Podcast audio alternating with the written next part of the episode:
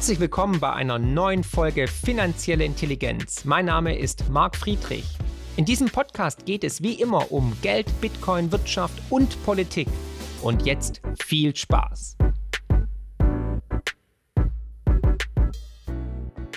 Lieber Marc, äh, lass uns mal zu Beginn des Interviews nochmal einen kleinen Rückblick machen. Ich kann mich erinnern, das war zu Beginn der Pandemie, des ersten Lockdowns. Ich war im Homeoffice, du warst im Homeoffice ja. und ich hatte dich angerufen über eine virtuelle Schalte, die wir jetzt alle mittlerweile machen und ähm, hatte dich damals gefragt, ob das nun der lang ersehnte Crash ist, den du und damals auch noch dein Partner Matthias Weig vorhergesagt hatte. Und dazu hatte Marc Friedrich Folgendes gesagt. Ja, der Crash ist tatsächlich da. Ähm, durch was es ausgelöst wurde, konnte keiner wissen, haben wir im Buch ja auch so beschrieben, ob jetzt äh, Stromausfall, Bankenpleiten, Verwerfung an den Kapitalmärkten, Euro-Austritt von Italien oder Griechenland oder halt eine Pandemie. Und ich möchte klar ganz äh, darstellen, das Virus ist nicht der Grund für den Crash, sondern lediglich der Auslöser, die Nadel, die die Finanzmarktblase zum Platzen gebracht hat, weil die Ungleichgewichte, die ungesunden Entwicklungen sind natürlich viel tiefer verwurzelt. Seit 2008 wird ja mit billigem Geld und niedrigen Zinsen versucht, die Probleme zu lösen oder in die Zukunft zu verschieben, wo sie sich lediglich weiter aufpotenziert haben und immer mehr an Kraft gewonnen haben. Und jetzt ist es passiert. Im letzten Buch haben wir ja auch erstmalig ein Zeitfenster genannt. Wir haben im Buch geschrieben, bis 2023 spätestens kommt dieser Crash und sogar richtig prognostiziert, dass im Jahr 2020, also dieses Jahr, eine Rezession kommen wird, die das Ganze beschleunigen wird. Und jetzt sind wir mittendrin im Crash. Er ist da, er ist nicht mehr abzuwenden und wir sehen, die Notenbanken als auch die Politik weltweit sind aufgescheucht und völlig desperat. Ja, das war ein Ausschnitt der Sendung, die ich vor ein, ein Vierteljahr mit dir aufgezeichnet hatte.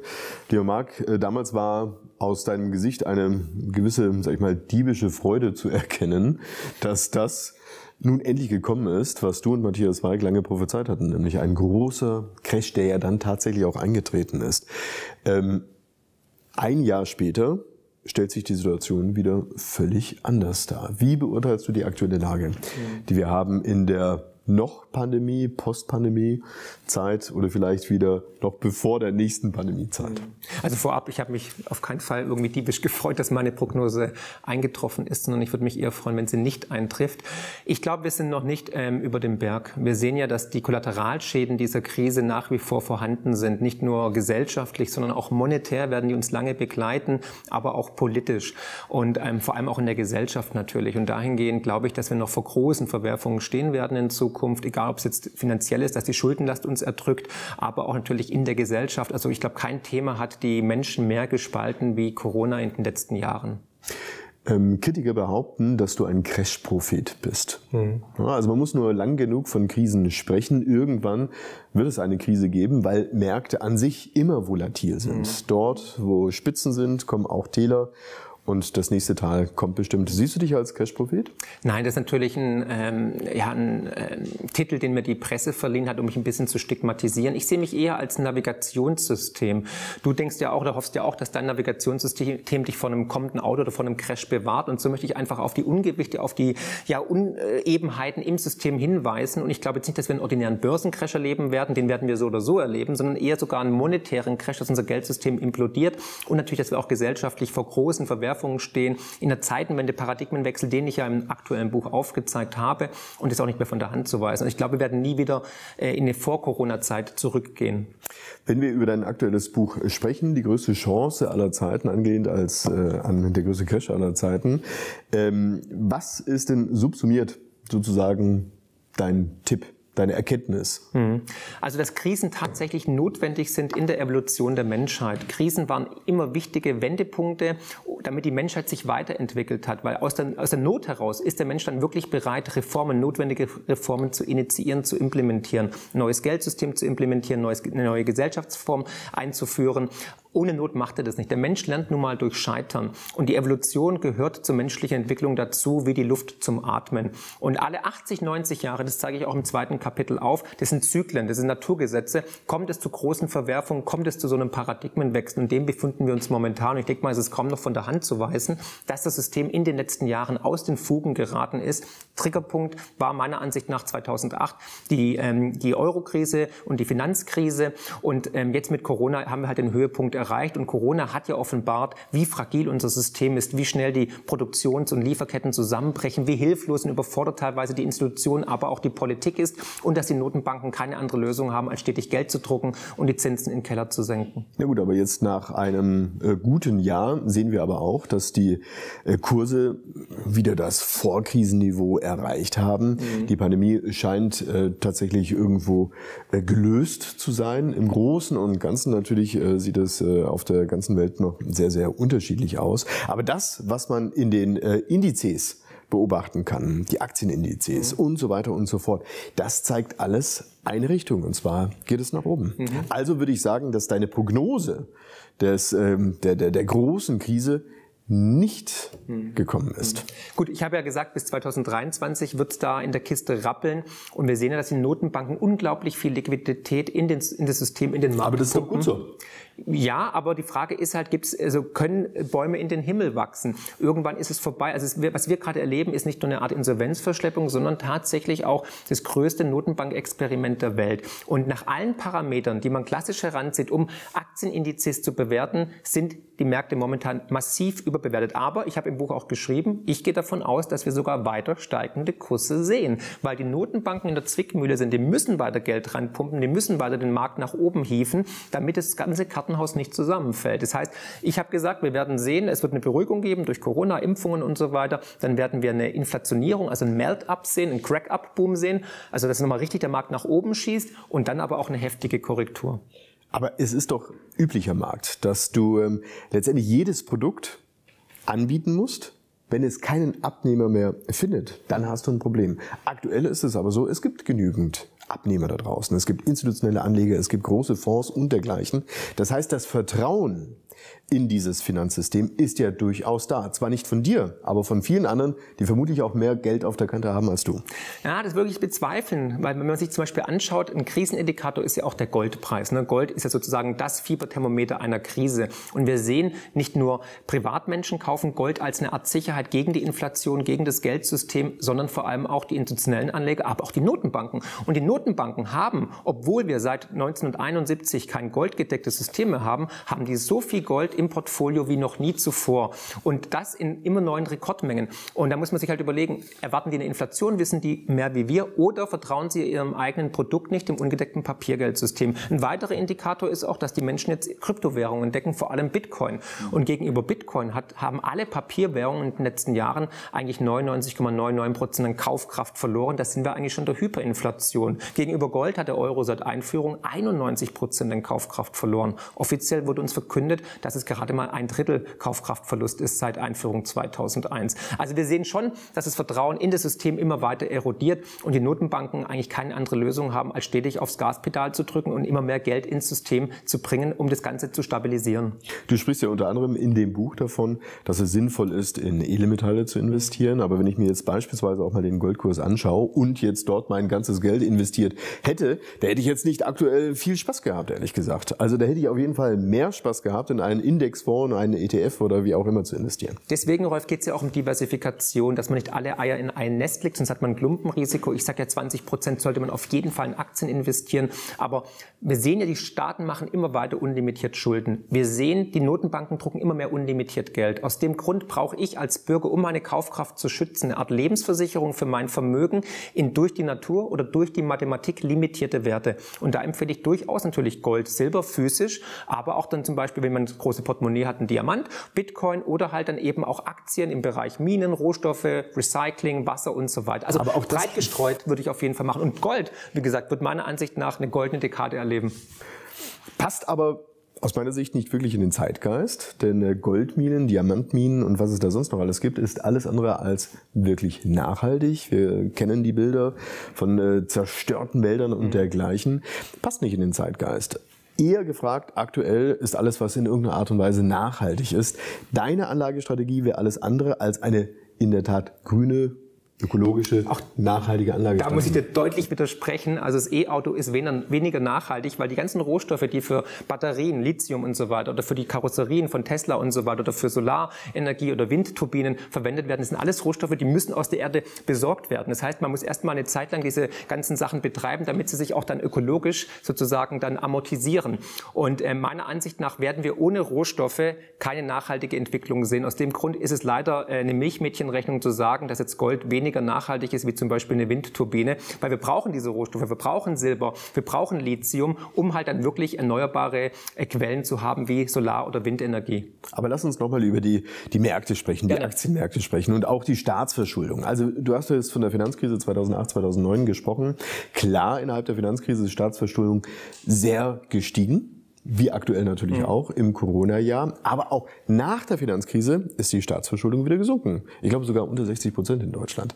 Warum glaubst du, dass es nicht äh, wieder der Fall sein könnte? Es sind mehrere Gründe. Auf der einen Seite die Globalisierung, die uns damals gerettet hat, und China sind nicht mehr da. Die werden sich ein zweites Mal aus der Bredouille helfen. Zudem hat der wie, wie kommst du darauf? China ist immer noch da und Globalisierung ist auch da. Na, die, die Globalisierung hat jetzt auf jeden Fall ähm, einen Schaden erlitten. Wir werden sehen, dass praktisch viele Länder jetzt sich autark machen machen wollen, indem sie selber die Produktions- und Lieferketten kontrollieren. Weil wir haben doch gesehen, dass durch die Corona-Krise offenbart wurde, wie abhängig wir von diesen globalen Lieferströmen sind, wie schnell dann auf einmal kein Schneckensalz mehr vorhanden war oder Gewächshäuser oder irgendwelche Ersatzteile für Autos. Also da wurden ja ganze Fabriken geschlossen, weil einfach die Speicherchips nicht mehr da waren. Das heißt, viele Nationen werden in Zukunft versuchen, sich autark aufzustellen. Ist die Produktion, schlecht. Klar, ist nicht schlecht und so, aber das heißt praktisch, dass zum Beispiel China darunter leiden wird. Die Werkbank Chinas hat ein Riesenproblem. Auch demografisch. Die Demografie ist ein Riesenthema, nicht nur in der westlichen Welt, sondern auch in China. Aus dem Grund hat man jetzt die Ein-Kind- und Zwei-Kind-Politik aufgehoben und sagt, bitte vermehrt euch, weil wir haben ansonsten ein kleines finanzielles Problem in Zukunft. Finanzielle Intelligenz könnt ihr übrigens auch lesen und zwar in Buchform mit meinem neuesten Bestseller Die größte Chance aller Zeiten und natürlich unserem kostenlosen Newsletter mit spannenden Analysen und Prognosen zu Bitcoin, Gold und den Finanzmärkten. Einfach abonnieren unter friedrich-partner.de.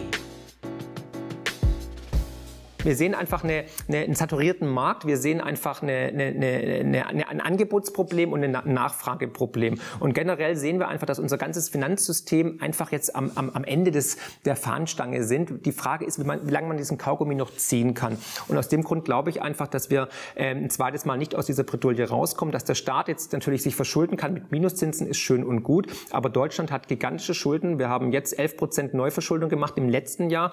Jetzt die Neuschulden werden nochmal 100 Milliarden Milliarden sein. Die werden uns noch jahrelang begleiten. Bis 2046 müssen wir jährlich 20,6 Milliarden Schulden zurückzahlen. Und das parallel mit einer alternden Gesellschaft und immer weniger jungen Menschen ist demografisch unmöglich, ist eine tickende Zeitbombe. Und da muss man jetzt kein Hellseher sein oder Mathematiker, um das zu erkennen.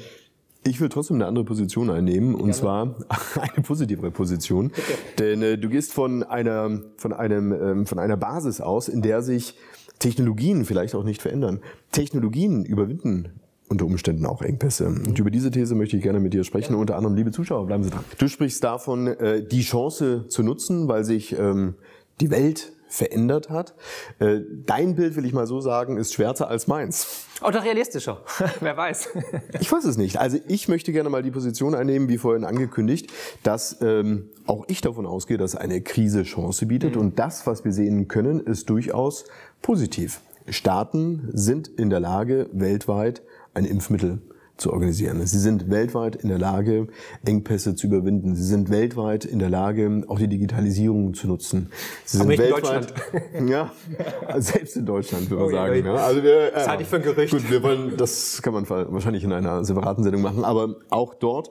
Und wenn wir nicht über den Staat sprechen, können wir zumindest auch über Unternehmen sprechen. Wir können sehen, wie schnell, schlagkräftig ähm, die deutsche arbeitende Gesellschaft in der Lage war, in den Homeoffices zu arbeiten und so weiter und so fort.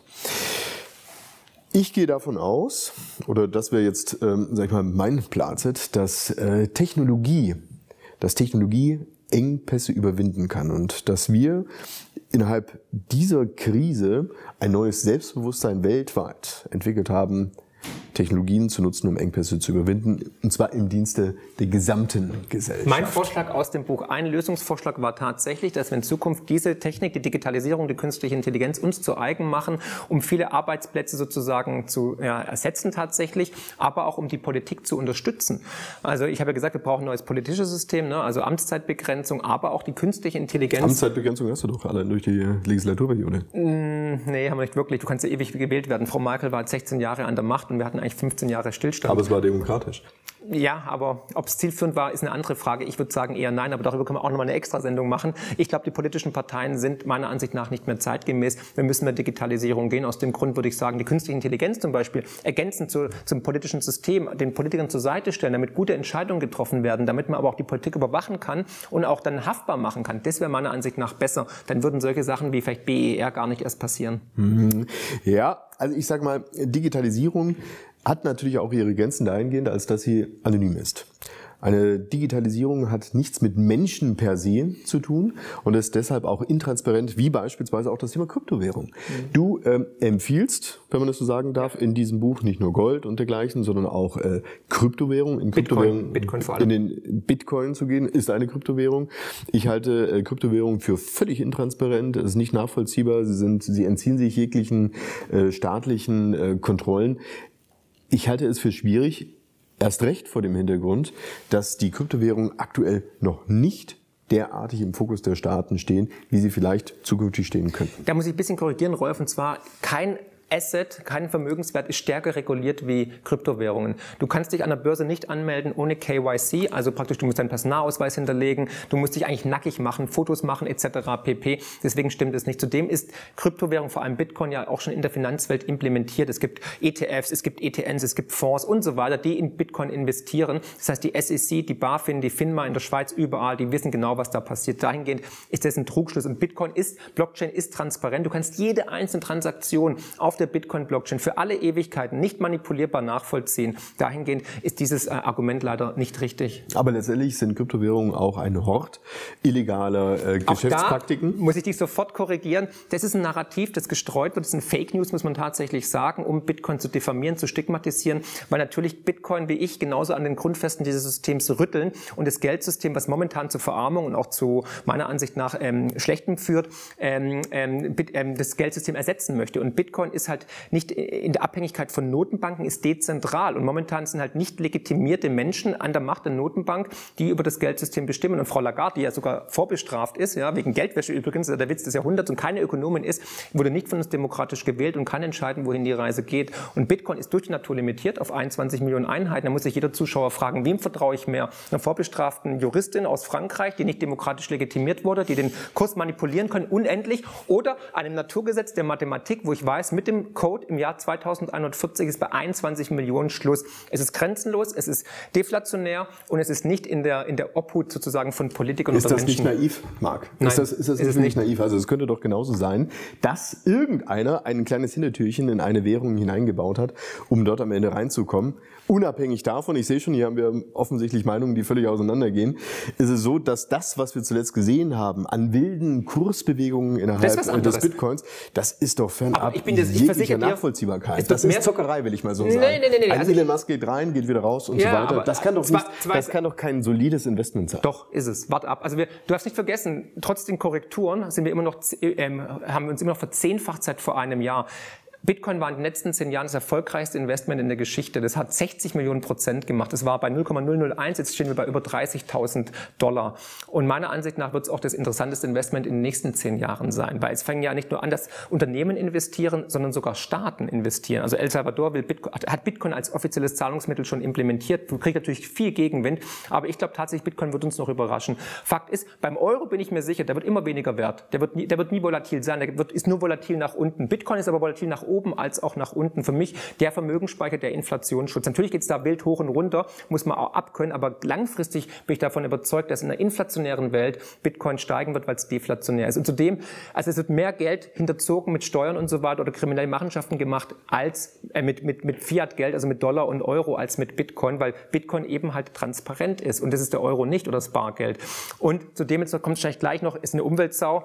Ähm, da muss ich sagen, das jetzige Geldsystem verbraucht zwölfmal mehr, vor allem fossile Brennstoffe als Bitcoin, was vor, vor, also vor allem durch äh, erneuerbare Energien produziert wird. Du redest davon eine Umweltsau, weil eben die Berechnung dieser Blockchain Prozess, genau. unfassbar genau. viel äh, Energie kostet. Nicht unfassbar letztendlich viel. Führte, letztendlich, letztendlich führte äh, natürlich auch der Bitcoin-Hype dazu, dass Kryptowährungen wie Pilze aus dem Boden mhm. schießen. Auch da besteht, denke ich, doch eine äh, sehr große Gefahr, dass ähm, dort irgendwelche Glücksritter unterwegs sind. Da gebe ich dir recht. Äh, Vollkommen. Da gebe ich dir absolut recht. Also wenn, dann sollte man in Bitcoin investieren. Alles andere sind eigentlich Unternehmenscoins, genauso wenn die EZB einen digitalen Euro rausbringen wird. Auch das ist alles wieder in der Abhängigkeit, ist zentralistisch, planwirtschaftlich und alles, was planwirtschaftlich sozialistisch ist, geht immer in die Hose. Wollen wir mal über deine Krisenprognose sprechen, 2022, 2023. Was passiert, wenn die Krise nicht kommt? Die kommt auf jeden Fall, das ist mathematisch nee, unabdingbar. Gehen wir, gehen wir die, Frage ist eher, also die Frage ist nicht, ob sie kommt, sondern wann. Es ist eher die Frage, ob mein Zeitfenster richtig ist. Ne? Also ähm, Sie können mit allen Experten reden, die werden dir alle sagen, es wird in dieser Dekade was passieren. Ich habe mich jetzt weit aus dem Fenster gelehnt, gesagt, bis 2023 hat mehrere Gründe, warum ich das so weit genannt habe. Aber die Wahrscheinlichkeit, es ist immer ein Spiel der Wahrscheinlichkeiten, ist meiner Ansicht nach sehr, sehr hoch, dass wir in den nächsten zwei, drei Jahren große Verwerfungen erleben werden. Und wenn nicht, dann passiert es irgendwann später natürlich. Aber es ist nicht lösbar, dieses Problem. Das sehen wir ja seit Jahren, dass die Notenbanken und die Staaten keine andere Lösung haben, als immer mehr Geld zu drucken, immer mehr die Schulden zu erhöhen, um die Probleme in die Zukunft zu verschieben, wo sie sich weiter aufpotenzieren und irgendwann werden sie uns hereinbrechen. Das hat doch nie funktioniert. Also äh, wenn Gelddrucken wirklich zu Wohlstand führen würde und zu Reichtum führen würde oder Probleme lösen würde, dann hätte es Argentinien, die Weimarer Republik oder Zimbabwe nie gegeben. Was wir gerade erleben, ist wirklich eine Insolvenzverschleppung und ein historisch einmaliges Notenbankexperiment. Ich glaube, was nicht funktioniert, ist äh, in die Zukunft zu schauen. Ja, deswegen ist es ein Spiel der Wahrscheinlichkeiten. Man kann abschätzen und stochastisch gesehen, muss ich einfach sagen, ist die Chance, dass es keine Lösung mehr im System ist, bei über 90 Prozent. Sonst hätten die uns die Lösung schon längst präsentiert. Was wir erleben, ist wie gesagt nur ein Spiel auf Zeit, aber wir alle zahlen dafür, weil wir haben immer weniger fürs Alter, für die Rente, wir werden immer weiter enteignet, die Preise steigen für Häuser, man kann kaum noch adäquat Geld anlegen, Lebensversicherungen machen keinen Sinn mehr. Und da ist dieser Paradigmenwechsel, diese Zeitenwende, wo ich sage, Leute, es ist der größte Vermögenstransfer der Geschichte. Wenn ihr euch jetzt nicht gut aufstellt, das zeigt die Geschichte immer wieder, ich habe es versucht aufzuzeigen im Zyklenkapitel, dann werdet ihr zwischen 50 und 100 Prozent verlieren. Und der Staat möchte sich auf Kosten der Bürger entschulden, das wird passieren reflektieren? Lass uns abschließend ähm, das Jahr 2020 aus persönlicher Sicht reflektieren. Es war für dich ein Jahr, wo du auf der einen Seite natürlich mit der Corona-Krise zu tun hattest, aber auch dein langjähriger Partner Matthias Weig und du, ihr habt euch getrennt. Was war der Hintergrund? Einfach, man hat sich auseinandergelebt, auseinanderentwickelt, andere Interessen. Wie hast du das äh, Jahr persönlich für dich erlebt? Also auch nach einem so langen gemeinsamen beruflichen Weg. Habe ich gesehen, in deinem neuen Buch war auch eine Widmung drin für Sophia. Mhm. Was hat es denn damit auf sich gehabt? Ähm, Sophia ist eine liebe Freundin, die äh, im, in jungen Jahren jetzt leider an Krebs verstorben ist mit zwei kleinen Kindern. Und es war auch so ein Knackpunkt, wo ich wieder gemerkt habe, um was geht es überhaupt, was ist im Leben wirklich wichtig. Es ist nicht der Mammon, es ist nicht Bitcoin, Gold, Aktien oder irgendwas, sondern das Menschliche und das fehlt uns komplett. Die Debattenkultur ist abhanden gekommen, die Gesellschaft hat sich mehr gespalten wie jemals zuvor. Und ich mache mir große Sorgen über den gesellschaftlichen Zusammenhalt. Was uns fehlt im System ist einfach, wir brauchen ein besseres Geldsystem, uns fehlt die Menschlichkeit im System, dass wir aufeinander zugehen, Brücken bauen, zuhören, Respekt Respekt, Toleranz ist alles flöten gegangen durch diese schnelllebige Zeit, durch diesen Turbokapitalismus und natürlich auch durch Corona und durch eine fatale ähm, Notenbankpolitik und durch historische Fehlentscheidungen der Politik generell. Und da müssen wir jetzt Brücken bauen, wir müssen aufeinander zugehen, zuhören, vor allem auch andere Meinungen endlich wieder akzeptieren können. So wie du was sagst, du hast eine andere Meinung zu Bitcoin wie ich, trotzdem fange ich jetzt nicht an, mich mit dir zu, zu schlagen oder so, sondern ich höre mir das an und versuche dich zu überzeugen äh, mit Argumenten und Fakten, genauso wie du mich versuchst zu überzeugen. Und das ist, wie gesagt, der kritische Diskurs, der nicht mehr, der nicht mehr gegeben ist es ist nur noch alles ganz extrem. Und auch im Thema Selbstreflexion, man sagt dir ja nach, dass du ein sehr selbstbewusster junger Mann ist, der ähm, wenig eigentlich auch von seinen Positionen abrücken möchte. Hat sich da was geändert? Nee, das stimmt nicht. Also ich bin immer für ähm, ja, äh, konstruktive Kritik offen und wenn ich falsch liege, gehe ich auch raus im Gegensatz zu vielen anderen und sage, dass da lag ich falsch. Wo bist du falsch gelegen, abschließend? Wo bin ich falsch gelegen? Ich habe gedacht, Trump wird ein zweites Mal gewählt. Ich habe den ersten Wahlsieg von Trump richtig prognostiziert und es war knapp, klar, aber da lag ich tatsächlich falsch, habe ich auch offen zugegeben.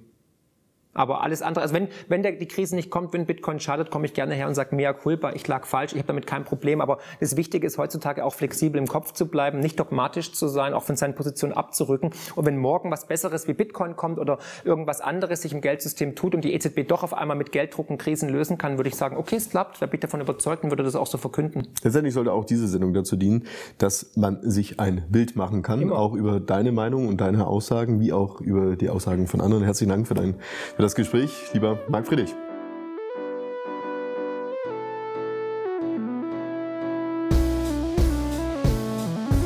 Wow, was für ein Podcast. Ich hoffe, die Folge hat euch genauso gut gefallen wie mir. Ihr findet mich bei YouTube, Twitter und Instagram unter markfriedrich7. Für Lob, Kritik oder Themenvorschläge schreibt mir gerne eine E-Mail an podcast.mark-friedrich.de. Empfehlt den Podcast natürlich gerne weiter. Über eine positive Rezension bei Apple, Spotify und Co. freue ich mich natürlich mega. Weitere Informationen zu mir findet ihr unter mark-friedrich.de und zur Honorarberatung unter friedrich-partner.de. Ich freue mich jetzt schon aufs nächste Mal. Herzlichst, euer Marc.